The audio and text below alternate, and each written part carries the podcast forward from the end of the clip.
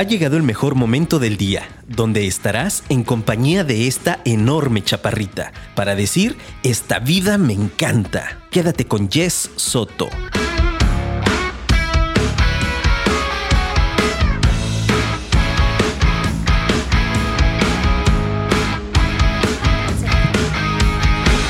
Bienvenidos mis queridos apasionados episodio 106 de Esta vida me encanta. Y yo hoy la verdad es que vengo en un mood muy especial, muy zen. Estoy un poco nerviosa. Tengo que confesar que todavía hay invitados que, que me generan. Y es que tengo a un experto en un proceso en donde yo estoy pues todavía en pañales. Si viste la publicación en redes de lo que vamos a hablar hoy, es de yoga y de los eh, estados meditativos.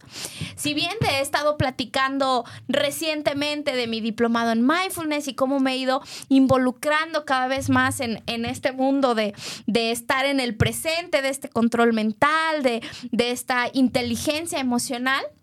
Y pues la verdad es que la vida y, y Sensei Torres, eh, que por cierto ahorita tenemos un mensaje para Sensei Torres, eh, me presentó a un ser humano, bueno, a dos seres humanos, pero solamente está uno, a, a, un ser humano de verdad maravilloso que tiene Ay, una, una energía, miren, todavía no lo presento y ya está nervioso. que tiene una energía fabulosa, que es una persona súper inteligente, súper preparada y que además del tema del que nos viene a hablar, nos va, pero a revolucionar la cabeza como, como lo ha hecho últimamente conmigo. Pero bueno, espero que tú la estés pasando fabuloso en este, en este jueves, donde ya estamos entrando en marzo. No puedo creer, yo siento que acaba de pasar Navidad y ya está más cerca aquí Semana Santa que nada. Entonces, si vas en el trafiquito, si andas entrenando, si todavía estás trabajando, pues de verdad espero que aproveches este, este episodio, este gran invitado. Y ya sabes que si quieren interactuar con nosotros es a través de la aplicación. Si te metes a la, a, la programación, ahí viene un botoncito directo para que puedas escribirnos o también a través de nuestras redes sociales.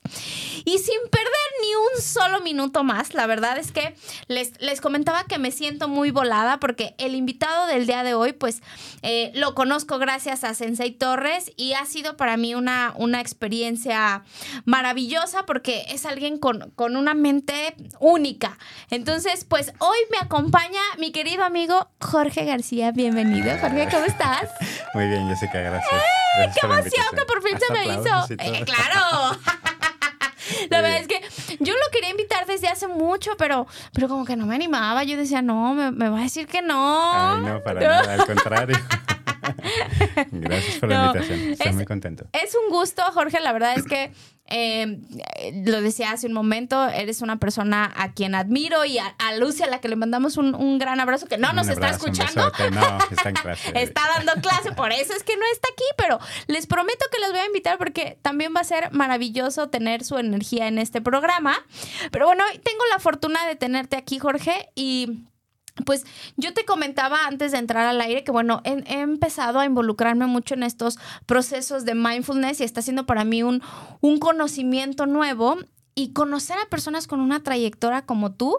Y mm. cuando platicamos hacen que me dé más sed todavía, ¿no? De aprender. Entonces va a ser un gusto lo que tengas para, para compartirnos. Y, y, te admiro mucho no solamente por el gran yogi que eres, sino porque sé que tienes toda una trayectoria deportiva. Y me encantaría que nos dieras como un resumen de, de cómo ha venido haciendo esta transformación o este camino para llegar a ser yogi, Jorge. Ah, sí. Desde niño, ¿cómo te llamó la atención? ¿Quién te invitó? ¿Qué deportes practicabas antes? Cuéntanos así. Fíjate que eh, desde pequeño me ha llamado mucho, bueno, he sido como muy introspectivo. Okay. Mi papá era súper, súper sensible y yo creo que él me comunicó esta... ¿Te lo transmitió? ¿Te lo enseñó? Sí, sí, sí, definitivamente era muy, muy, este, muy sensible. Entonces, cuando era pequeñito, fíjate que siempre estaba como, siempre he sido como musculoso. Okay. Desde muy pequeño, como era una característica, ¿no? Y era medio raro porque la gente se me, bueno, mis compañeros se me acercaban y me querían golpear todo el tiempo y yo no sabía defenderme. Entonces, en el miedo de cómo me defiendo o cómo, por qué me atacan o por qué soy así de sensible. Esa combinación me hizo buscar las artes marciales. Ok. Entonces fui a, a una escuela, bueno, ahí en, en la escuela en donde yo estaba, eh, justo Genaro daba clase y ahí lo conocí. y Estamos yo- hablando de que estabas en la. En la secundaria. ¡Wow! Ajá. ¿Genaritos Mucho son de la edad? Sí. ¿Sí? O Sí, sea, estamos sí, hablando que eso fue año. Tienen de conocerse Más de 20 25 años, claro, Sí, wow. sí, sí, Ahí sácanles cuentas. ok. Sí, no dije la fecha exacta. Y entonces Sí. es tu maestro, Genaro. Y con él empecé a tomar clases. Y cuando yo llegué con él, yo ya lo veía como alguien súper Avanzado. Yo lo, pues él ya cinta negra. Este, me inició en el camino de- del karate y bueno, eso continuó ya por años, ¿no? Ok. Cuando yo me vine a Guadalajara, a los 19 me vine a estudiar a la universidad este, aquí. Ok. Y eh, estaba yo buscando química en, en, en la UNAM, para entonces había todo un desastre, bla, bla. Entonces me vine a Guadalajara. Y aquí continué con mi, con mi carrera, estudié químico, soy químico farmacobiólogo. Ok. Poca gente sabe eso también. Es como que, ay, de eso no lo sabía, no sabía eso de Jorge. Ajá. Este, y ya en la, en la carrera, nuevamente seguí con la trayectoria del karate y terminé mi carrera. Y sé que llegaste a niveles competitivos Sí, importantes. Sí, ¿no? sí, sí. Hice cuarto dan este, Ok. dentro de la, de la línea Shotokan. Ok. Es una línea tradicional de karate, es una, una línea importante y, he entrenado con muchos maestros Ok. este, pues de talla internacional. ¿no? Wow. Sí, tuve la oportunidad de traer a un maestro de Japón, al maestro Masao Kagawa. Él es un gran personaje. Me acuerdo perfecto cuando, cuando lo entrevisté aquí en, en Guadalajara, que vino a darnos un seminario.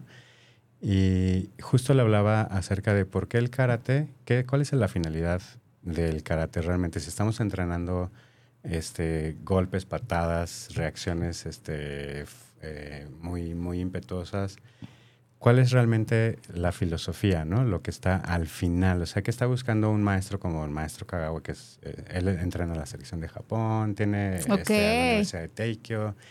Eh, Realmente es un personaje, es una leyenda viviente, ¿no? Toda su vida fue este, campeón mundial, está Vive, vivo. ok. Ujú. Sí, él es el máximo entrenador de, de seleccionados en Japón. Ok. Este, entonces lo invitamos a Guadalajara, aceptó, vino, hicimos un seminario increíble Wow. y me tocó estar muy de cerca con él. Y fíjate que eh, en una entrevista que le, que le organicé para, para los jóvenes de secundaria, para que se involucraran con el mundo de karate, que conocieran más la profundidad del karate, les platicaba acerca de su vida, de lo difícil que fue este, dedicarse a esto. Y algo muy, muy importante que me quedó súper grabado decía, realmente estamos a través del conocimiento corporal buscando la paz interior, la paz interna. Entonces, imagínate que cada persona practica karate en el mundo. Nosotros estamos sobre de un objetivo que es que todo el mundo conozca karate, ¿no? En aquel momento todavía no entraban a los mundiales, eh, era uno de los objetivos que al final se logró. Pero decía, imagínate que todo el mundo tenga el conocimiento del karate y encuentre esa paz a través de la- del arte de la guerra, encuentra la paz interna y se dé cuenta que no hay ningún enemigo, que el enemigo es mental, dentro. que el enemigo eres tú. Claro. Tú eres el que sale al mundo con la expectativa de, no, me van a robar, me van a golpear, esto es inseguro, esto no, esto no me va a llevar a ningún lado, no me siento... este, Me da miedo, me da claro. miedo. Vivimos en un país A, B, C y todo lo que se pueda este, palpar o sentir ah, en el ambiente citadino, ¿no? Entonces me decía, imagínate que realmente sales con esta tranquilidad de que realmente no va a pasar nada, de que tú estás seguro. Entonces tratarías diferente a la persona que va justo adelante de ti en el tráfico, al que trabaja al lado en tu oficina, tratarías Claro. diferente a tu jefe. Si, si tuvieras esta sensibilidad de todos somos iguales y todos estamos buscando lo mismo, la paz interna, ¿no? Entonces sería un mundo completamente diferente. Y me quedó muy, muy marcado. Ok. Yo en aquel entonces ya, ya entrenaba, ya hacía yoga, pero dije, wow, estamos buscando lo mismo. O sea, son artes que están buscando exactamente lo mismo. Ok. Entonces, me causó una impresión increíble y de ahí en adelante sí es una expresión que, que suelo hacer. Yoga es karate, pero en cámara lenta. en cámara lenta. Porque Ok. estamos buscando lo mismo a través de un proceso corporal identificar el autodominio, el autocontrol, la disciplina, la fortaleza interna, el autoconocimiento, eh, y, y, con ello, pues te va a llevar a la tranquilidad. La tranquilidad de que, pues no hay prisa, no hay a dónde ir, no hay nada que tomar. Eh, por ejemplo, en el karate, eh, la, traducción de la palabra, seguramente ya lo han visto mucho con, con Genaro, pues es el camino de la mano vacía, ¿no? Entonces, no hay nada que tomar y no hay nada que llevarte. pues cuando nos vamos, nos vamos con las manos vacías, ¿sabes? Entonces, pues cuando interaccionas con alguien, no hay nada que tomar ni nada que llevarte, ¿sabes? Este, mm, simplemente deja un aroma bonito, deja una rica sensación, deja una deja algo nutritivo. Sí, una energía linda, claro. ¿no? Entonces, si todos supiéramos que hay ese valor dentro de nosotros, sería diferente, porque no tendrías el miedo de que en una interacción alguien te robe algo, porque nadie te puede robar nada es tu concepto de, de pertenencia. o, de, o de posesión. Ajá. ¿no? Sí, este, entonces, se empieza a combinar en diferentes esquemas eh, a través de los miedos o de, la, o de la incertidumbre. Y si eso le alimentas a una mente rumiante, pues se hace un desastre. ¿no? ¿A qué le llamo yo una mente rumiante? Pues aquella mente que está pensando constantemente en algo y lo maquila y lo maquila y lo está pensando, pensando, pensando, pensando, pero no te das cuenta qué calidad de pensamiento es. Y lo traes todo el día. Es que esta persona me cae mal y me cae mal y me cae mal y llegas al trabajo y te cae mal y te cae... Y ni siquiera sabes por qué, sabes, ni siquiera lo conoces. Eh, en, una, anécdota que tuve con un amigo, este, justo dando una clase de, de defensa personal a, unos, a un equipo de seguridad privada, una persona justo me estaba haciendo la vida como muy imposible, ¿no? Y me acerqué con él y le dije, oye, te invito, te, te, quiero regalar una terapia de sonido. ¿A mí para qué? A mí esas cosas ni me gustan, ni me sirven, ni nada. Y yo, no importa. Si, si aceptas, mira, lo más probable es que a lo máximo pierdas media hora de tu tiempo y si te gusta, tal vez una hora vas a estar invirtiendo, ¿no? Total que fue a mi casa, hice una terapia de sonido con él y me dijo, no manches, es lo máximo que, o sea, nunca me había sentido tan en paz. Yo dije, ay, qué padre. Y de ahí a, la fecha seguimos siendo muy buenos amigos. Ok. Este, y yo sabía en aquel, como, como yo me sentía ya muy seguro de que no me podían agredir realmente físicamente, sino que era una batalla, pues, de dime, de egos, de egos y así. y yo la verdad nada más quería ir a hacer mi trabajo, ¿no?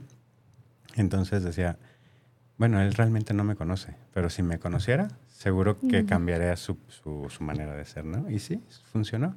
Realmente me acerqué con él y le dejé una esencia de mí completamente diferente a lo que él traía de una historia que es válida para él.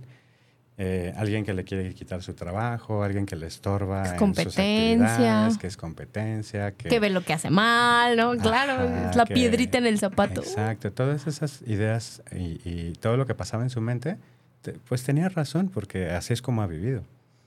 Pero eh, hay otra parte, lo que, lo que la realidad es. Entonces no podemos juzgar, hacer un juicio final desde nuestra perspectiva, porque siempre nos vamos a quedar muy, muy pobres. Claro. Muy pobres. O sea, y simplemente en la física. O sea, estamos aquí tú y yo, nos vemos, pero en, el, en, en, nuestro espectro, por ejemplo, de luz, solamente vemos los colores que son visibles, pero no vemos el infrarrojo o los ultravioleta. Y por eso no están. ¿no? La realidad es mucho más amplia de lo que podemos ver, solamente si nos vamos a los ojos. Si nos estamos en lo, en lo sensorial, en, los, en lo auditivo, auditivo, pues escuchamos un espectro pero no escuchamos infrasounds y no, o sea, no hay sonidos que, que podamos detectar como un, un, murciélago, por ejemplo, un búho, una rata. Tienen unas, unos, oídos eh, entonados a una frecuencia establecida. Sí, incluso los perros también, claro. Los perros igual. Tú los puedes llamar con un silbatito que para nosotros no es molesto y ellos de inmediato paran la oreja así de que, ¿qué pasó? Me están, me están llamando, o se, uh condiciona, ¿no? al final. Entonces, en ese aspecto la realidad, pues está compuesta de muchas otras cosas que no nada más es lo que veo, lo que escucho, lo que saboreo, porque nuestros, nuestros espectros son realmente limitados. Hay, una, hay, una, hay un programa muy bonito donde eh, toman, toman con ultravioleta en la noche a unas ardillas y las ves completamente moradas y los ojos así súper morados y dices, wow, nunca había visto ardillas voladoras moradas, parecen de otro planeta. Y solamente es una, un espectro ultravioleta. Y dices, wow, no pudiera ver eso, pero ellas, para ellas es vital ver esos, esos tonos, porque si no, de otra manera no podrían observar entre la maleza, no podrían observar entre lo cálido y lo frío. O sea, no distinguirían entre una hoja y una serpiente que para ellos es vital. Ok. ¿Sí? No podrían detectar entre su alimento y su supervivencia. Entonces es vital, de vital importancia que ellos vean otros espectros de, luz. Sí, entonces, si en una interacción eh, personal tú solamente estás limitado a ni siquiera conocer a la persona, simplemente opinar por cómo la viste vestida o por cómo llegó y algo, pues te quedaste súper corto en, en, reconocer a la persona, ¿no? Claro. Por ejemplo, vino apenas mi, mi maestro Edward Clark, vino de, Inglaterra, hicimos un seminario increíble. Ay, bueno, en torno al yoga hay toda una venta increíble de tapetes, este, mochilas, bueno, es todo un outfit. Ropa, claro. Ropa, todo, y todos Sí, todo el estilo de vida. Y todo está bien padre, y todo está muy bonito.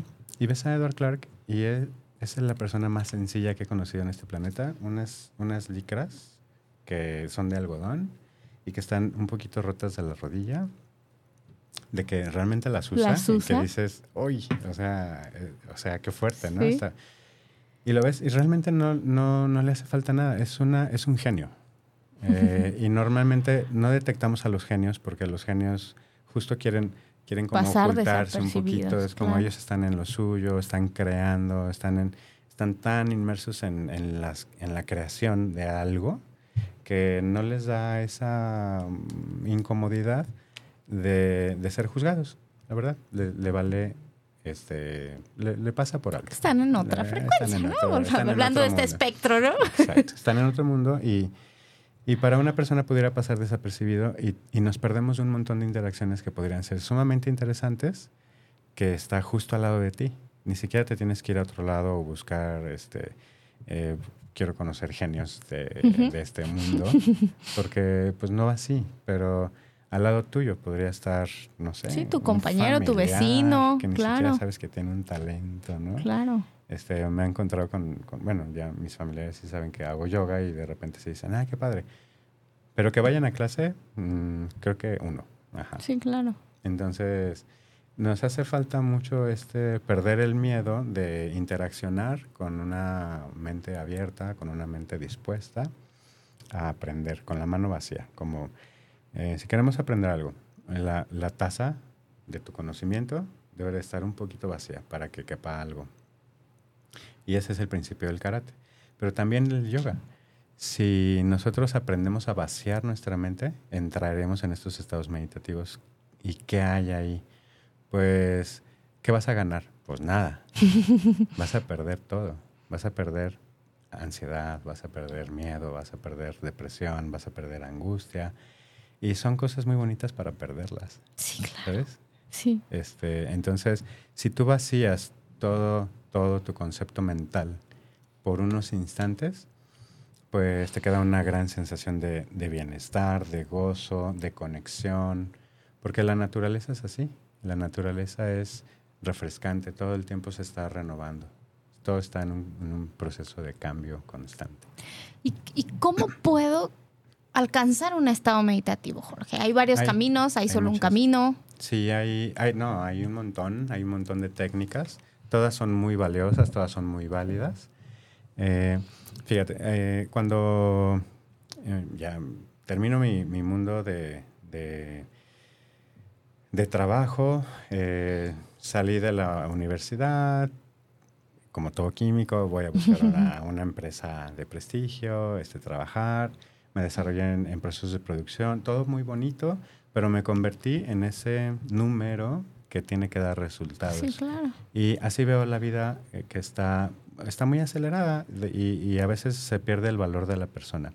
Este, Y la persona misma pierde su, su, su identidad y pierde su propósito. Entonces, cuando la persona pierde su propósito porque tiene prisa para pagar las colegiaturas, Ujú. en aquel momento pues yo tenía eh, la juventud y muy poca madurez. Este, yo decía, no, tengo que sacar adelante a mis hijos y así, así, así. Entonces te instalas en un trabajo que te paga muy poquito y, Y que además es lo que nos enseñan, ¿no, Jorge? y nos enseñan, Claro. nos enseñan eso desde, híjole, con un Sí, montón de programaciones. ¿no? Sí. Simplemente, bueno, ahorita vamos a- Sí. al tema de los sonidos, porque eso es muy, muy interesante. Eh, entonces, eh, me olvido de mí y, y pues en el olvidarme de mí, me olvido de un montón de cosas, de lo más valioso, que en aquel momento yo no sabía. Pero yo le estaba sirviendo a, a, a a X empresa, a mi familia, a mis hijos, a mi, a mi esposa, eh, todo para, para, para ellos, para ellos, para ellos, para ellos, y nada para mí. Yo no tenía esa conciencia de... Ese es el amor mí. verdadero, Jorge. Darte a los demás A todos los incondicionalmente, claro. A costa de Abandónate, todo, ¿no? claro. Y pues no está bien, no está bien, porque al final te trae a un camino de, pues, de angustia real, porque el cuerpo empieza a enfermar Claro. y una vez que pierdes la salud, ya perdiste todo. Entonces, pues no podemos entregarnos a todos o a, o a algo a costa de pues nuestra De propia permanencia. claro. Entonces, eso es un tema importante que sí se debe de sí se debería de reflexionar al respecto.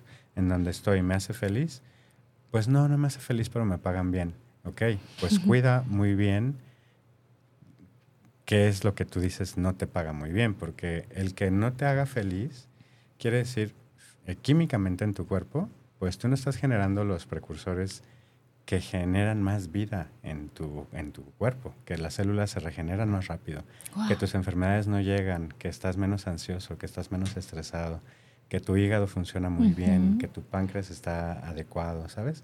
O sea, entregamos por algo muy, muy, muy pobre, como por un, un, un bien que no sustituye la salud.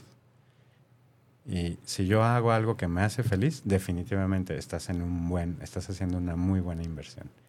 Probablemente al principio, como, como lo he visto y lo he experimentado y lo he experimentado, también lo he preguntado con, con diferentes amigos, con, con personajes también, este Maestro Kagawa, Edward Clark, acerca de la economía también, me dicen, Jorge, es que sí, o sea, la economía va a venir, no te preocupes, haz las cosas bien. La economía va a llegar, no te preocupes. Pero, ¿estás realmente feliz o no estás feliz? Porque eso no lo va a comprar nada. No importa cuánto dinero, cuánto poder, cuánta adquisición tengas o cuánta, cuán, cuán cercano estás de la tecnología médica, si tú no estás saludable, olvídalo. No te alcanza. No, no, no nos va a alcanzar ni el tiempo ni, ni nada. Bueno, entonces, eh, me pierdo en mí, me pierdo en mi entregarme a, a mi oficio, a mi, a mi, a mi trabajo paternidad. a la paternidad y todo, me olvido mucho de mí. Eh, Ahorita, digo, peso 80 kilos, pero en aquel entonces no me puedes imaginar de 110 kilos. ¡Wow! Esa no me la sabía. ¿En serio? ok. Y no, no soy alto, o sea, Ok. mido unos 63, o sea, realmente soy, soy bajito, o sea, o sea, no, soy, no soy alto, pero es mucho peso para, para esa estatura, ¿sabes? Claro. O sea, tengo fotos y digo, ¡ay, Dios mío, no manches! Entonces, eh, Así eran los mismos kilos emocionales que traía, ¿estás de acuerdo? De todos los compromisos. muchísimo, Claro. muchísimo. Y ahora lo veo, en aquel momento era imposible verlo. Sí. Era imposible. Entonces, ¿a qué voy con todo esto? Que, pues, por supuesto, al tratar de cambiar mi vida, mi estilo, mi estilo de vida y todo, me llamó mucho este, mis hijos, cuando, cuando nació mi hijo, mi primer hijo Max, después Susi. Eh, me vertí completamente a ellos. Traté de poner una, dije, voy a hacer, tengo que hacer otra cosa porque no los veo. Trabajo de 6 de la mañana a 6 de la tarde y después, dos semanas después, de 6 de la tarde a 6 de la mañana para Wow. horarios de producción. Entonces, no los veía y yo llegaba y estaba muerto. Entonces dije, no, tengo que hacer algún cambio. Entonces me cambié a un horario de oficina y pues peor. Y después puse mi negocio y peor todavía. Entonces, bueno, pues sucedió lo que tenía que suceder. Abandonado yo y abandonada mi esposa, pues Claro. este, se El fa- resultado falla en la se comunicación fracturó. y se fractura, ¿no? Entonces, eh, independientemente de, de todo eso, lo que pasaba en Jorge era una frustración increíble, un dolor, Sí. un dolor único, o sea, Dabas todo de ti, lo mejor de ti y estabas mal. horrible, o sea, lo peor, lo peor. No me he conocido en peor situación que esa. Eh, con intento de suicidarme, con intento, o sea, ya intento de dañarme, de dejar, de soltar todo, ¿sabes? No podía dejar de, No, pues no podía cabeza, concentrarme en claro. nada. Este, y era realmente el cuerpo dolía. Vivías con el enemigo, literalmente, Ajá. contigo, claro. Dolía el cuerpo horrible. ¿Qué edad tenías, Jorge? Tenía 30 y 30, 30 años. Estás bien joven, Sí, wow. sí, sí, súper joven, súper joven. Digo, sigues estándolo, pues, pero Ajá. pensando en, en esas situaciones tan complejas, eras muy joven. Muy, muy joven. Y pues digo, siempre pienso que siempre estoy en, en la búsqueda de, de saber, de, de prepararme, de hacer cosillas diferentes. Eh, pero en aquel entonces sí me reconozco. No, o sea, estaba muy, muy mal. Pero eso fue algo fantástico que me pasó y, y algo que hoy agradezco ah, y también a la mamá de mis hijos y que hoy la puedo ver y digo, qué gran maestra. O sea, me pudiste, me pudiste decir, no, yo no quiero esto. Y, y- y separarnos, ¿no? Que fue mi mayor dolor, pero hoy lo veo, es lo que hoy me tiene en donde estoy. Que, que me siento pleno, me siento feliz, me siento, pues real, me estoy realizando. Sí. Todavía siento que uy, me faltan cosillas que hacer, que tengo pendientes que digo, antes de irme me gustaría lograr este proyecto, me gustaría impactar de esta manera, ¿no? Este, dejar algo, una semilla este, interesante. Que bueno, se, se sigue creando, ¿no? Oye, ojalá que se, se pueda concre- con- concluir, concretar. Este, entonces, pero yo no podría ver en aquel entonces a ese Jorge, eh, de un, estoy hablando de una persona común que va a trabajar porque terminó su profesión, se casa, tiene sus hijos y tiene su trabajo estable, en donde te pagan Ah. bien, pero de repente todo ese mundo se desborda y, y ¿en dónde te quedas? ¿En dónde te quedas tú? Si ¿Y habías cómo seguido toda la línea tradicional de cómo se deben de hacer las cosas, de ¿estás de las acuerdo? Llevabas las Ajá. cosas bien. Yo llevaba ¿no? bien claro, las cosas, decía, pero ¿por qué? ¿Por Si qué? esto debe de funcionar. Claro. Esta es la Entonces, receta. Esa es la ¿no? receta, Sí. ajá. Así es como, así es Como como se debe va, vivir. ajá. Entonces, cuando te encuentras con que eso, pues, debe de cambiar y tú no estás listo para el cambio, pues viene el caos, ¿no? En ese caos, eh, yo ya tenía un negocio propio y ya, ya- yo ya no estaba tan, tan lúcido en esto. No, realmente no sabía cómo iba a sustentar el negocio porque yo ya ni siquiera quería vivir. Entonces, eh, mi mamá me decía, ¿por qué no pones yoga? Este, yoga va a traer a, a mucha gente y te va a ir bien y etcétera. Y yo, ay no, mamá, ¿cómo crees yoga? Pues es para mujeres, es para nenas. Este, yo no voy a hacer eso. Yo no sé qué yo haciendo artes marciales toda mi vida. En el este, en- bueno, en esta concepción de que, pues una cosa, que, que son para empezar diferentes y de que una cosa es fuerte y la otra cosa es suave. Claro. Tiene sus, tiene sus verdades eso, pero no es, es- no es así de, de soso. No es así de, de- de- sí, de soso, de bobo, ¿no? Eh, entonces, ya no, mamá, ¿no? ¿Cómo crees? Bueno, yo ponía de todo. Entonces, bueno, vamos a hacer algo. Vamos a poner yoga hasta la última hora. Entonces ya puse yoga y se llenaba. Y yo decía, no No manches, manches. ¿qué onda con esto? O sea, que, ah, claro, el maestro está guapo. Entonces llegan todos porque el maestro está guapo y no sé qué. ok. Yo estaba súper deprimido y este gran amigo, que ahora somos muy buenos amigos, eh, Sergio, este, le digo, yo ya no quiero, ya no quiero nada, quiero cerrar el negocio, me quiero morir, quiero, así, ahorita lo digo como muy abierto, pero realmente estaba en una situación de dolor muy, muy fuerte. Me dice, ven y haz yoga. Le digo, no, pero la verdad es que no me dan ganas, solo tengo ganas de llorar. Me dice, pues, Pues ven, ven aquí. y llora aquí. Enfermo mirando hacia abajo, tú vas a estar así, con la, con la cara hacia abajo, y vas a llorar todo lo que puedas, todo, todo, todo. Y la gente va a pensar que estás sudando. Y yo, se está burlando de mí, creo. Pero voy a ir porque pues, ya estoy aquí, me voy a meter a la clase. Bueno, esa clase me cambió. Me hizo otra persona porque ese gran dolor que yo tenía en mi cuerpo, que ahora lo sé porque pues me he dedicado a, a profundizar un poquito más el por qué pasa esto. Y justo con mi carrera, que pareciera que no tiene nada que ver, pero al final pues la química me dejó estas herramientas, ¿no? Como primero una mente este, científica, esto pasa por esto y a ver si se repite. Ok, cambia, cambia este modelo y a ver qué resulta. Entonces siempre estoy así como experimentando. Entonces, yo no sabía en aquel momento que ese gran dolor era una gran cantidad de, estrés en mi cuerpo, que al final es en radicales libres es ácido. O sea, tu cuerpo está súper, súper ácido y las los, eh, hormonas o las, las, glándulas que secretan eh, las hormonas del cortisol y la adrenalina, que son las suprarrenales, eh, estaban pues súper desbordadas. Me estaban dando una, una una respuesta involuntaria que es instintiva, que es o luchas o huyes, que es una respuesta involuntaria. Todos los seres vivos, desde una cucaracha hasta, hasta, los, hasta los organismos superiores, tienen esa reacción involuntaria de instinto. Se va, se va a proteger para sobrevivir. Va a proteger a su especie. Va a proteger su, su propia sexualidad y va a proteger su territorio. Esos cuatro instintos, todos vamos a, todos vamos a levantar la mano si alguien se atreve a meterse dentro de lo que nosotros pensamos que es nuestro territorio, nuestra supervivencia o nuestra, nuestra, nuestra este, descendencia. Alguien se mete con mi hijo, problema. Y eso lo vemos en todas Es automático, claro. Eh, se metieron con mi bomboncito. Mi bomboncito no hace nada. ¿no? Y tú estás haciendo un panchote y a tu hijo ni siquiera le pasó nada. Pero se metieron con tu bombón. Porque estás respondiendo instintivamente a algo que, es, que es natural.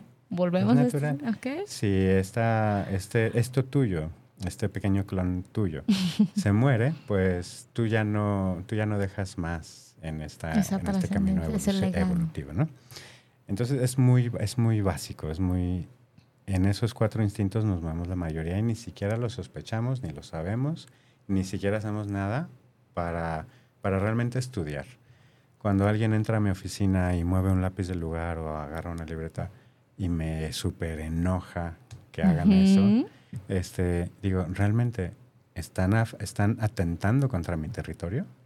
O sea, o mi oficina yo me la adueñé como que fuera mi posesión y cualquier cosa que entre y le pones un láser y que, y que se destruya. Claro. ¿no? Muchos pensamos así de, ay, ojalá que no estuvieras, que, que, te pudiera desaparecer. Qué bueno que no tenemos todavía poderes mentales. Porque por instinto eh, desapareceríamos a muchas personas, incluso seres cercanos y queridos. Claro. Nos desapareceríamos por puro instinto. Y eso, pues, afortunadamente no pasa.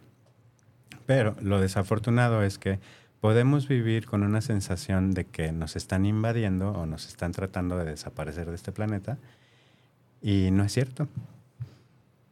Podemos estar viviendo con un miedo infundado de que, pues si sales, hay un enemigo oculto que está en el aire y que, y que si lo respiras, pues te puedes morir. Y claro, hay que cuidarnos de no nada más de esto, sino de, mil cosas en respecto a la higiene personal. Por supuesto que sí. Y hay que cuidarse cuando, cuando, cuando suceden ya cosas mucho más grandes como lo, que fue la pandemia, ¿no? Pero ya pasó, ¿sabes? O sea, seguimos cuidándonos, pero la estadística nos dijo, ahora cuídate, y la estadística ahorita nos dijo, ya está bien, está, ya puedes andar sin cubrebocas. Y todavía vemos gente que sigue con cubrebocas, no porque se esté cuidando, es porque mentalmente ya no hizo el cambio, no hizo el cambio de chip de ya puedes salir, no hay ningún, no hay ningún peligro. Todavía tienen instalado el no, ¿qué tal si salgo? ¿Y qué tal si ese enemigo invisible, que, que, es un virus que se maneja, no lo puedo ver, pero sé que ahí está y como tengo miedo, ese miedo me hace huir, entonces me tapo. Entonces, estamos respondiendo a, a, cuatro instintos que son muy, muy esenciales y que debemos estudiarlos y saber cómo me enfrento yo al mundo bajo qué circunstancias yo me siento seguro y sé que no me, no me puede pasar nada. Digo, o sea, lo normal, claro. Sí, claro. Un accidente este, puede pasar en cualquier momento. Entonces, eh, llego yo a mi clase de yoga, me hace sentir diferente y digo, wow, esto está, esto está increíble. O sea, solamente entré, yo de verdad estaba en serio, o sea, creo que muchos de nuestros este, audientes están, saben lo que es la, la depresión, la ansiedad, la angustia, Mm, las ganas de matarte. Es, es un dolor que de verdad no le recomiendo y no le deseo a nadie. Es algo sumamente fuerte y muy, muy serio. Y ahora Y más Mm. común de lo que nos imaginamos. es muy Jorge. común porque es silencioso Sí. y no le dices a nadie. Tú solamente sonríes y dices, ok, todo está bien, pero estás maquilando. Sí. Ya estás haciendo fórmulas Sí. de cómo va a suceder y cómo... Es horrible. Y yo entro a mi clase y a través de unos ejercicios que no tienen nada de, de ciencia, sino que te hacen, te, te hacen observarte, te hacen respirar. Entonces, eh, la ciencia de yoga, ya, te, ya, ya sabemos por ciencia, estaba escrito en textos, haz esto y te vas a, o, vas a llegar a la iluminación o vas a tener esta sensación de plenitud, de bienestar o de, de gozo. Eh, ahora ya, ya se sabe por qué, ¿no? Entonces, si tú estás haciendo que tu respiración tenga un orden, lo que tú al sistema nervioso simpático, él no le dices, tú, eh, tú respiras, ahorita llevamos platicando un ratito y tú estás respirando. Y no le preguntaste a tu cuerpo, Claro. ni le diste Ni la le tengo indicación. que. Claro. Da- vamos, dame siete respiraciones por segundo, ¿no? Es así de, eh, no, o sea, no, no vas a respirar a ese ritmo. O dame 15, o ahora dame 3. Ahora, o sea, eso ya lo hace el sistema. Cuando tú entras a una clase de yoga, lo primerito que te dicen es respira de esta manera. Mueve tus brazos hacia arriba en una inhalación, mueve este, tu cadera, flexiona en una exhalación, eh, inhala, endereza tu espalda, alarga tu espina, alarga tus, tus cervicales en una inhalación. Ahora retén tu respiración, aguanta, pásate una plancha. Entonces, en esa retención, y entonces lo que estás haciendo es que el sistema nervioso, tú le estás diciendo cómo, cómo, cómo guiarse. Algo tan básico que es, no, no te voy a preguntar cómo respirar, te dice el cuerpo, pero tú le estás diciendo, yo quiero que respires así. Y ese, ese luchar entre el sistema nervioso simpático y parasimpático, a- empieza una lucha interna del sistema nervioso que dice, no, yo quiero dominar, yo siempre lo he hecho. Y tú le dices, ahora quiero que lo hagas así. Pero es que siempre lo he hecho así. No, pero quiero que lo hagas así. Y esa lucha hace que el sistema nervioso se, se autorregule. Y hace algo impresionante con la química de tu cuerpo. Entonces tu, tu cuerpo empieza a generar sustancias de felicidad, de gozo, de antidepresión, este, empieza a generar eh, neurotransmisores y precursores químicos que ayudan a disminuir la inflamación de tus músculos, que te ayudan a regenerar las células, que te ayudan a sentirte feliz. Y pues, ¿qué pasa después de una hora de estar haciendo una lucha entre respiras y no respires así, respiras y no respires así? No tiene que ver tanto con el, con me pude torcer, logré esta postura, logré esta otra postura. Es respiré adecuadamente, entonces si respiras adecuadamente, ese resultado vas a tener siempre. Wow. Entonces la respiración es una puerta de entrada a estados meditativos, que es Ok. allá donde vamos. Entonces experimento una gran, una gran ausencia de mí. Entro a la clase de yoga. En aquel momento yo no lo sabía. Ahorita te lo estoy explicando ya con mucho, con, con mucho Conocimiento. conocimiento. Salgo de mi clase de yoga y digo, no manches, qué padre. Ya, como que ya no, me la voy a pensar porque ya- no siento esa necesidad tan fuerte, de verdad, de salir a correr a matar a alguien o a mí mismo. Entonces digo, mañana lo voy a intentar otra vez. Y fui, y fui, y llevo 15 años haciendo eso. Wow. y está fantástico porque, pues la verdad es que sí, me siento feliz, estoy contento. Ahora, hay una confusión ahí, a veces te, te dicen, oye, es que tú siempre estás feliz o siempre estás buena, siempre eres buena onda, y no, es que tu voz y siempre es así como que me tranquilizas. Pues no, la verdad es que siempre, o sea, también me enojo, también tengo mis ratos tristes, también tengo mis ratos de ansiedad, este... Todo es normal, o sea, somos seres humanos y qué bueno que podamos vivar- vivir todas las experiencias. claro. La gran diferencia es que sí me reconozco bien rápido cuando estoy enojado Ujú. y sé salir rapidísimo. De mi enojo me puede durar desde cinco segundos, ¿sabes? Pero no me quedo con un enojo para nada todo el día. Eso sí Ok. no lo hago, porque, porque yo sé que soy dueño de la química de mi cuerpo y sé que tengo las herramientas para cambiarme de un estado a otro, por muy difícil que haya sido algo. Pasaste por un bache, se te rompió la llanta y ya llegaste tarde al lugar que tenías que llegar. La grúa se llevó tu puntual coche. ¿Qué tal? No, no, no, no, no, no, no. Oye, ese día estuvo increíble. Sí. No, no, no. Me pusieron a prueba. Justo, sales de, de cenar y ya no está tu carro. Y dices, no, ¿qué onda? O sea, no sé si lo viste. La verdad no me enojo. O sea, no, Todo no- el tiempo estuviste en un estado muy en un zen, estado muy claro. zen porque dije, pues ya se llevaron el carro. En algún lugar va a estar. O sea, aquí no o sea, está. lo voy a resolver, ¿no? Sí. Claro. Sí, pero no fue el grito, la desesperación. Sí, discutir con luz. No, pues ya te discutir. No, nada. Todo fue como muy Nada, como. Es así de chin. Yo te veía caminando llevaron. muy sereno. Bueno, vamos a preguntarle a este señor justicia Sí. qué, qué habrá pasado con mi auto. Estuvo muy padre. Justo ese es un ejemplo de que las cosas pueden salir mal no porque tú las planees, sino porque ni modo. Claro. Así está la circunstancia. Pero tú debes de ser dueño de lo que pasa dentro de ti. Y ese es un gran ejemplo de que, pues, no siempre las cosas van a salir bien y te pueden exaltar y cambias tu frecuencia. Pero debes de resolver y debes de tener este conocimiento de herramientas que te lleven a tu estado basal otra vez, a un estado neutro, en donde eh, si, si ahorita alguien llega y te dice, este, oye, Jess, préstame, no sé, ¿me regalas un vaso con agua? Ah, sí. Con mucho gusto, bla, bla. Y si tienes tiempo, a lo mejor ahorita en entrevista dices, ah, sí, mira, ahí agárralo. Pero a lo mejor si tienes un poquito más de tiempo, te paras, le sirves un vaso, le pones hielos, le pones una servilleta, etcétera, ¿no? Pero si te agarran de malas, es probable que digas, no, ahorita no tengo, Ujú. simplemente porque se te olvidó. Pasa algo interesante cuando nos enojamos. Cuando nos enojamos, en la neocorteza, en la parte más nueva del cerebro, se apaga, se desconecta. Entonces resuelves por instinto, justo porque estás enojado, las glándulas que secretan la adrenalina y el cortisol, este, pues hace cuenta que las exprimes.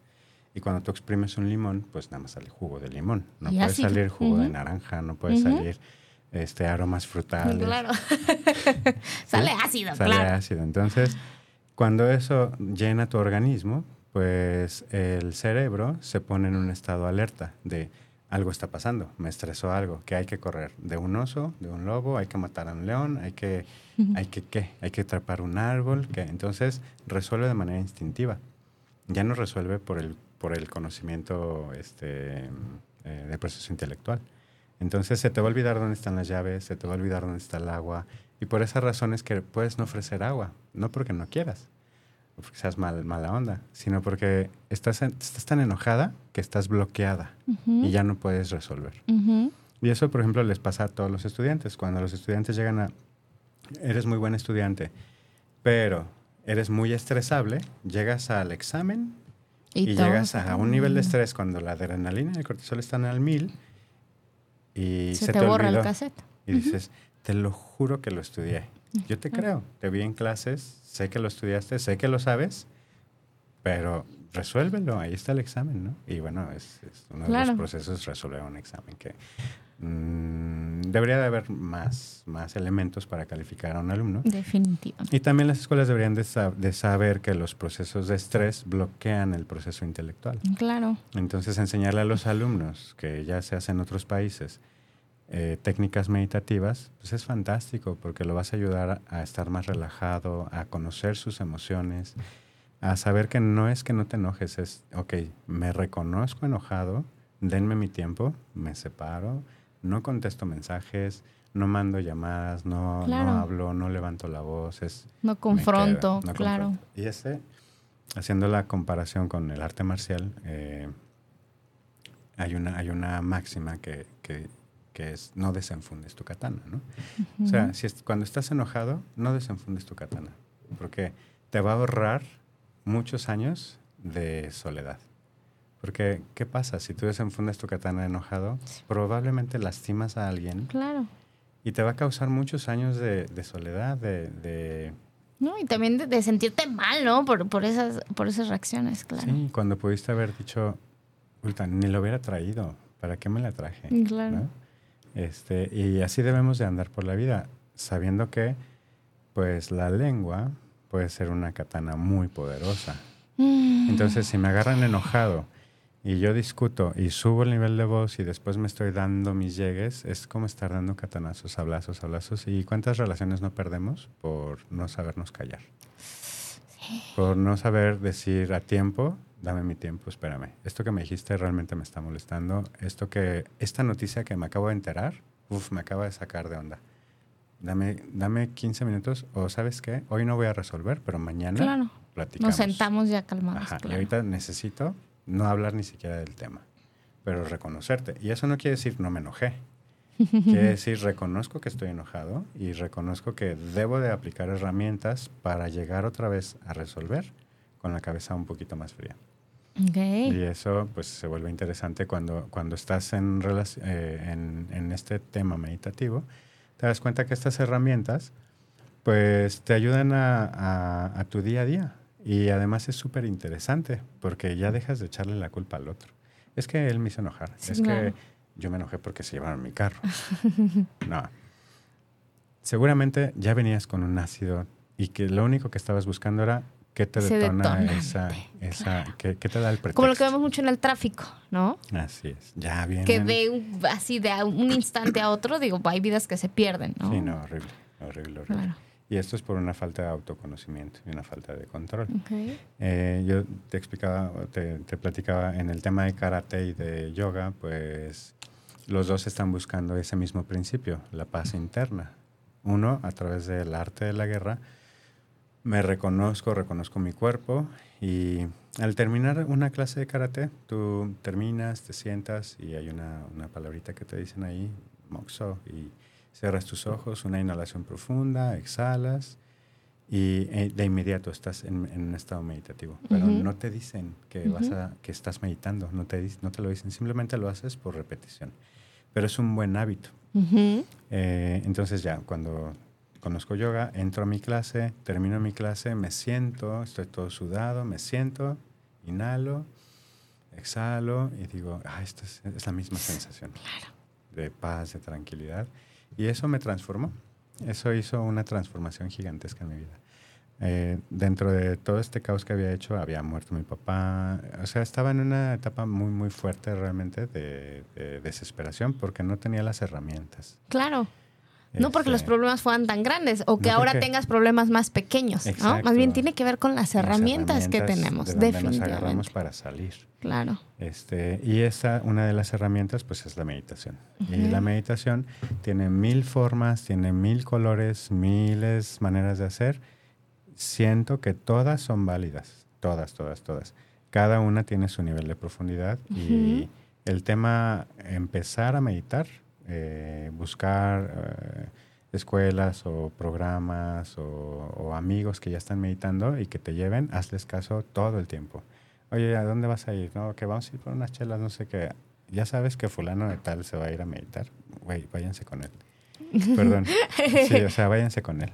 O sea, vayan más, vayan de repente a meditar también. Es una buena manera de también pasar tiempo, de unirte con calidad, tu con tu amigo, gente querida, con con tu, tu pareja. pareja, con tu mamá, llévala a meditar, con tu hermano, con tus hijos. Yo a mis hijos los llevo, los invito realmente a meditar. Van, papá, no quiero ir. No me importa, ven, te vas a sentar ahí, bla, bla, bla, y después es así, Está ¿cuándo vamos a ir a meditación? Claro. Es solamente crear el hábito. Porque cuando las cosas te hacen sentir bien, vas a querer un poquito más de eso. Claro. De esas, Pero de esa tienes que darte esa oportunidad, ¿no? La verdad es que creo que vivimos en un mundo tan acelerado, Jorge, que pensar en un estado meditativo resulta muy complejo. Yo recuerdo las, las primeras veces que intenté hacerlo, era como, ¿qué es esto? Me aburro, o sea, y, y luego que no siento nada. No, no me siento mejor, no me siento más inteligente, no me siento más feliz, no, o sea, es, no es, Sí. eh, inicia- y más, por ejemplo, yo sé que a lo mejor si, si buscas un, un, un lugar adecuado para, para aprender es mejor, pero en mi caso que lo hice a lo bestia, ¿no? Pues, pues no manches, fue algo que nunca me funcionó y cuando yo escuchaba a la gente, no, yo sí medito, y pues, Es que ese pues, es el pues, tema. ¿cómo? Que ¿No? pensamos que no funciona Ajá. porque no vemos un cambio inmediato como tomarte un vaso de agua. Sí, o una pastilla O para el dolor de cabeza. Ajá, y que dices en 15 minutos ya se me quitó. Eh, aunque sí pasa, ¿eh? Hay, hay, hay formas de hacerlo. Eh, por ejemplo, para quitarte el dolor de cabeza es muy rápido. Eh, bueno, ti- tienen muchas cosas que ver, pero cuando es de estrés, este, es muy rápido. Justo eso pasa. Cuando me acerco a la meditación, digo, me siento en una sala, independientemente de qué tan bonita esté y todo, me piden que cierre los ojos. Y ahí empieza el problema. Cierro los ojos y ¿qué veo? Pues vas a ver lo único que puedes mis ver. pensamientos Lo que le has metido a tu mente. Entonces, si tú le has metido X calidad de información, Basura, claro. pues es lo que va a estar resonando en esa caja que, que si tú la agitas, pues solamente Claro. vas, a, vas a escuchar tus pensamientos. ¿De dónde? Porque alguien o escuchaste o leíste un libro o escuchaste una novela o escuch algo invadió eh, se insertó. se insertó dentro de tu mente. Entonces, cuando tú cierras los ojos, eso es lo que vas a ver. ¿Qué pasa cuando te tapas los oídos y no escuchas nada? Este, o sea, todo lo que por los sentidos ingresaste hacia tu ser, cuando tú cierras los ojos, entonces empiezan a florecer. Y claro, no nos gusta porque Ujú. nos sentimos impacientes, ansiosos, bla, bla, bla, porque alguien me dijo que tenía prisa, que tenía que terminar, que tenía que cumplir, hacer Miles de pendientes, claro. Entonces, mm, solemos entrar en estados meditativos profundos gracias a un gran accidente. Te das un golpazo y quedas medio inconsciente y tienes una experiencia. Y esa experiencia, cuando son cercanas a la muerte, te dicen, wow, no, es que ese accidente me, Me hizo el cambio". revolucionó, claro. Ajá, y ves a las personas que cambian. Es súper chistoso porque es, es posible hacer eso. Pero ya es posible hacerlo sin el golpazo en la cabeza. O sea, Ok. ahorita yo no tengo que sacar un bat y darte un golpazo en la cabeza para que Jesse tenga una experiencia mística. Ok. Lo puedes hacer, y lo vuelvo a insistir, en el trabajo de respiración. Cuando tú le dices a tu sistema nervioso cómo respirar y le das un orden a la respiración, hay diferentes técnicas, muchas, todas, todas muy bonitas, siempre vas a tener como resultado salud. Salud mental, salud este, corporal, Emocional, salud química. física, claro. Y por supuesto, si hablamos de un ser completo, pues se va a ver reflejado en la salud espiritual Claro. eh, independientemente de, de lo que hagas, a lo que te dediques. Ok. Entonces, si reconocemos en nuestra práctica de yoga, en nuestra práctica meditativa, que a través de la respiración está sucediendo un proceso químico, va a ser más fácil identificarlo y poder trabajar en lograr los cambios de la, de la conciencia. Ujú. Entonces, cuando entramos a, una, a un proceso de meditación, si estamos ahorita, estamos relacionándonos, si estamos en una frecuencia que son frecuencias beta. Entonces, cuando, cuando entro en estados meditativos, me voy luego, luego a las frecuencias alfa, que son las que siguen hacia abajo. Eh, cuando entro ahí, me siento relajado, somnoliento. Cuando termino un proceso de, por ejemplo, tarea, una entrevista, algo, y me siento y me relajo, y empiezo a sentirme como relajado, relajado, esa es una frecuencia alfa. Ok. Cuando recién me acabo de levantar o cuando estoy en esos, entre En que esos me momentos, duermo o no me ujú. duermo, frecuencias alfa. Entonces, ¿qué pasa ahí? Que como yo tengo que resolver un montón de cosas y ahí me siento improductivo, me aburre la meditación. Me aburre Ujú, irme a la velocidad ujú. más abajo. Sí, claro. Porque si ahí no Sí, sí, resuelvo sí. nada, Sí, ahí no hay nada que resolver. sí. Entonces ahí soy improductivo. Y no. Los grandes genios, los grandes maestros, que ahí en la historia hay muchísimos ejemplos, que no trabajando, sino estando relajados, en un ejemplo muy, muy, este, pues, conocido, que no sabemos si es cierto o no, pero eh, suele pasar, te vas abajo de un árbol, una manzana te cae y dices, ya sé, o sea, ya sé cómo funciona la gravedad. ¿Por qué? Porque justo estabas relajado. Entonces, relajar tu mente lleva a un estado en el que el cerebro, si tiene, el cerebro tiene cinco velocidades, estamos en frecuencias gamma, frecuencias beta, después alfa, teta y delta. Entonces, esas cinco frecuencias son las cinco velocidades de tu carro. ¿En qué cabeza cabría llegar con tu carro, dejarlo en quinta, bajarte de tu carro, dejarlo prendido con un, con un palito en el acelerador para que no se apague, te metes, te disque duermes, bajas, ¿cómo vas a encontrar tu carro?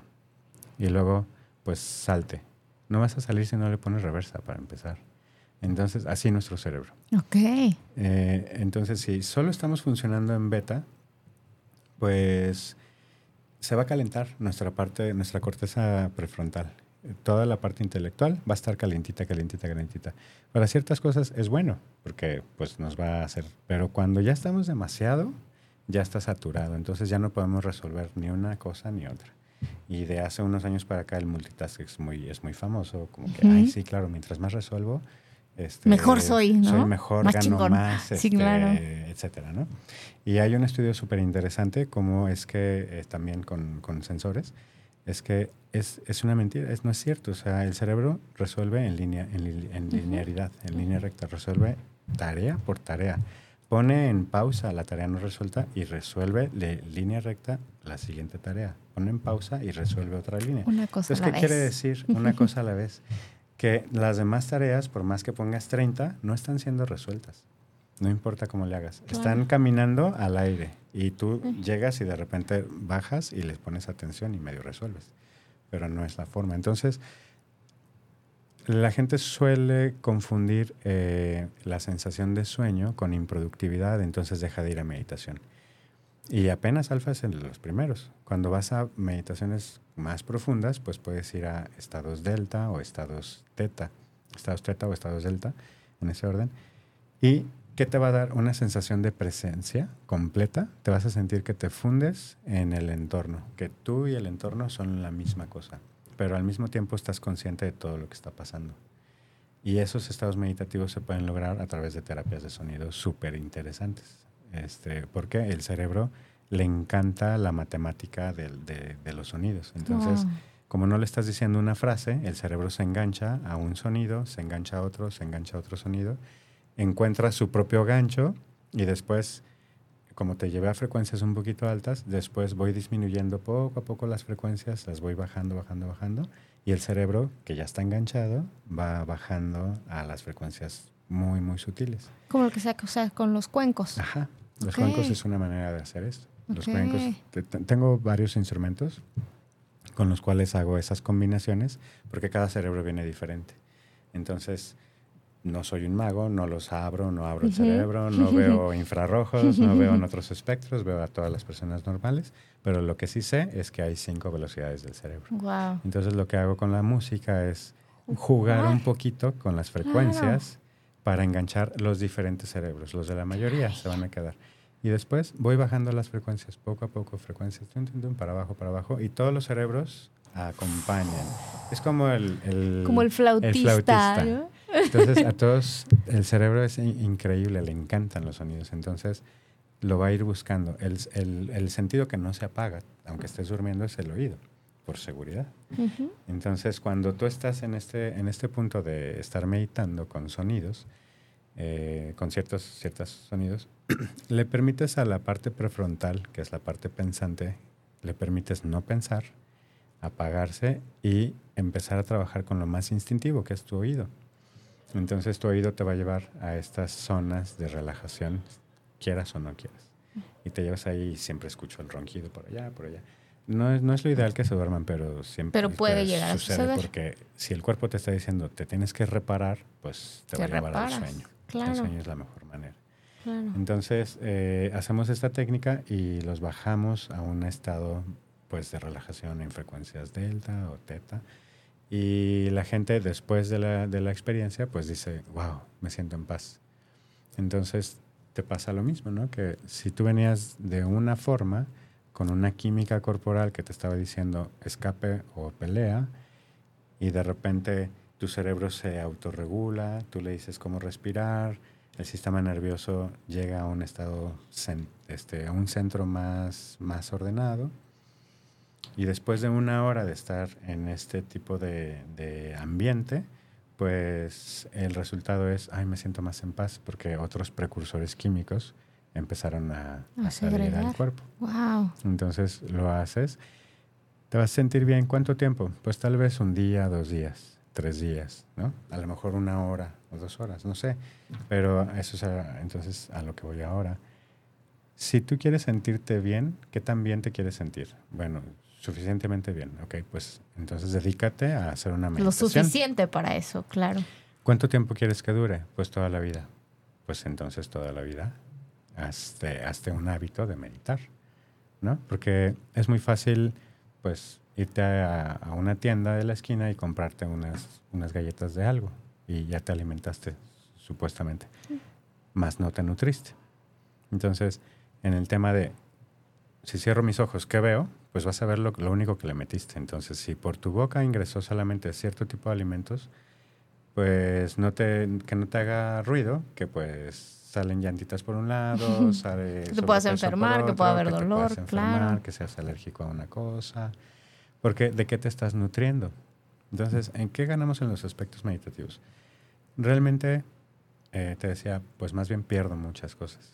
Eh, cuando, cuando empiezo en el, en el- en el- en el tema me- meditación, pues me dan muchas ganas de silenciarme cada vez más. Entonces, pues eso es muy agradable para el cuerpo. Pero en un mundo en el que vivimos con tanta invasión, Que va a tanta velocidad. entonces pues... Ir un poco contracorriente, difícil. claro. Es contracorriente. Totalmente. Porque tu amigo te va a decir, ay, qué aburrido, vamos a otro lado podamos estar Eres una señora. chela", ¿no? Todo el tiempo me dice.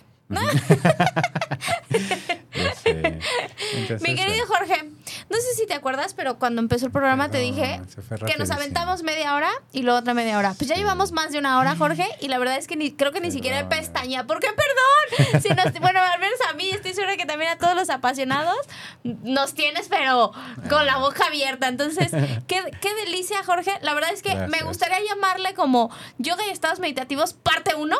Sí, estaría padre. Porque sí, me sí, sí. encantaría que nos platicaras más de estas situaciones de los sonidos.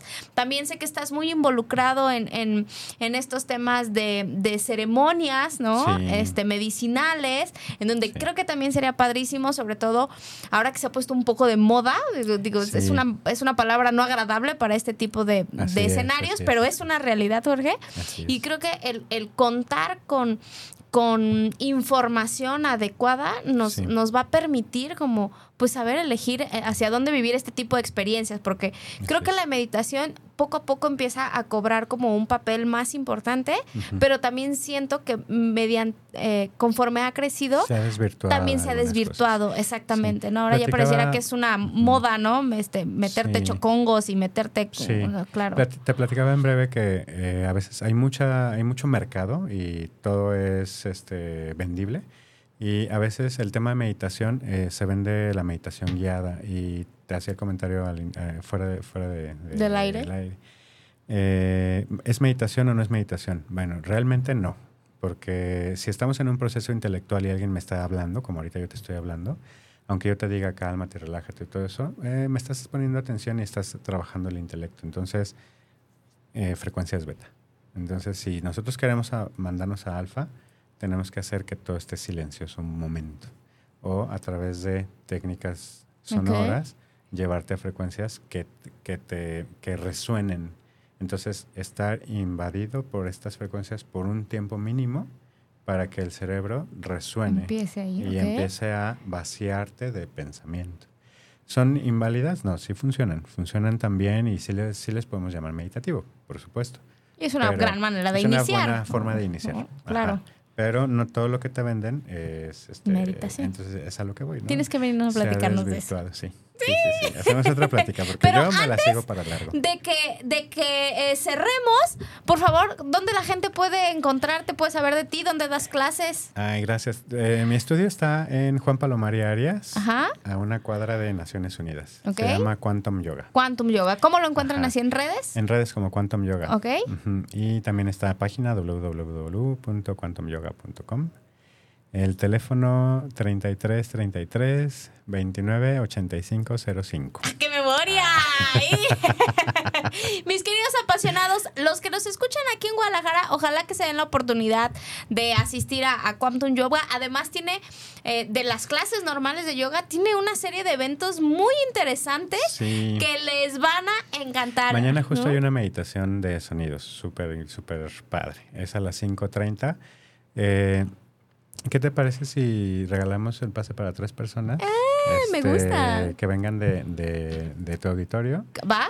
Este, solo que mencionen que nos escucharon aquí. Perfecto. Y se pueden venir mañana, cinco y media de la tarde. Es una sesión de sonidos súper, súper bonita. Ya lo escucharon y yo prometo volver a traer a Jorge porque sé que estos temas dan, pero para mucho, mucho más.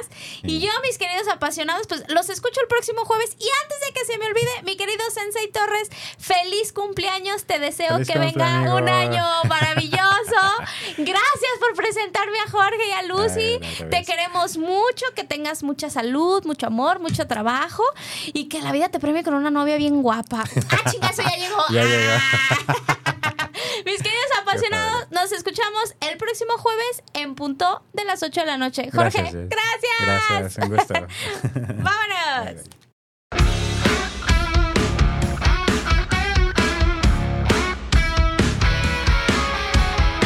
Sin duda este fue un súper episodio. Recuerda que tienes una cita con Jess Soto el próximo jueves en punto de las 8 de la noche.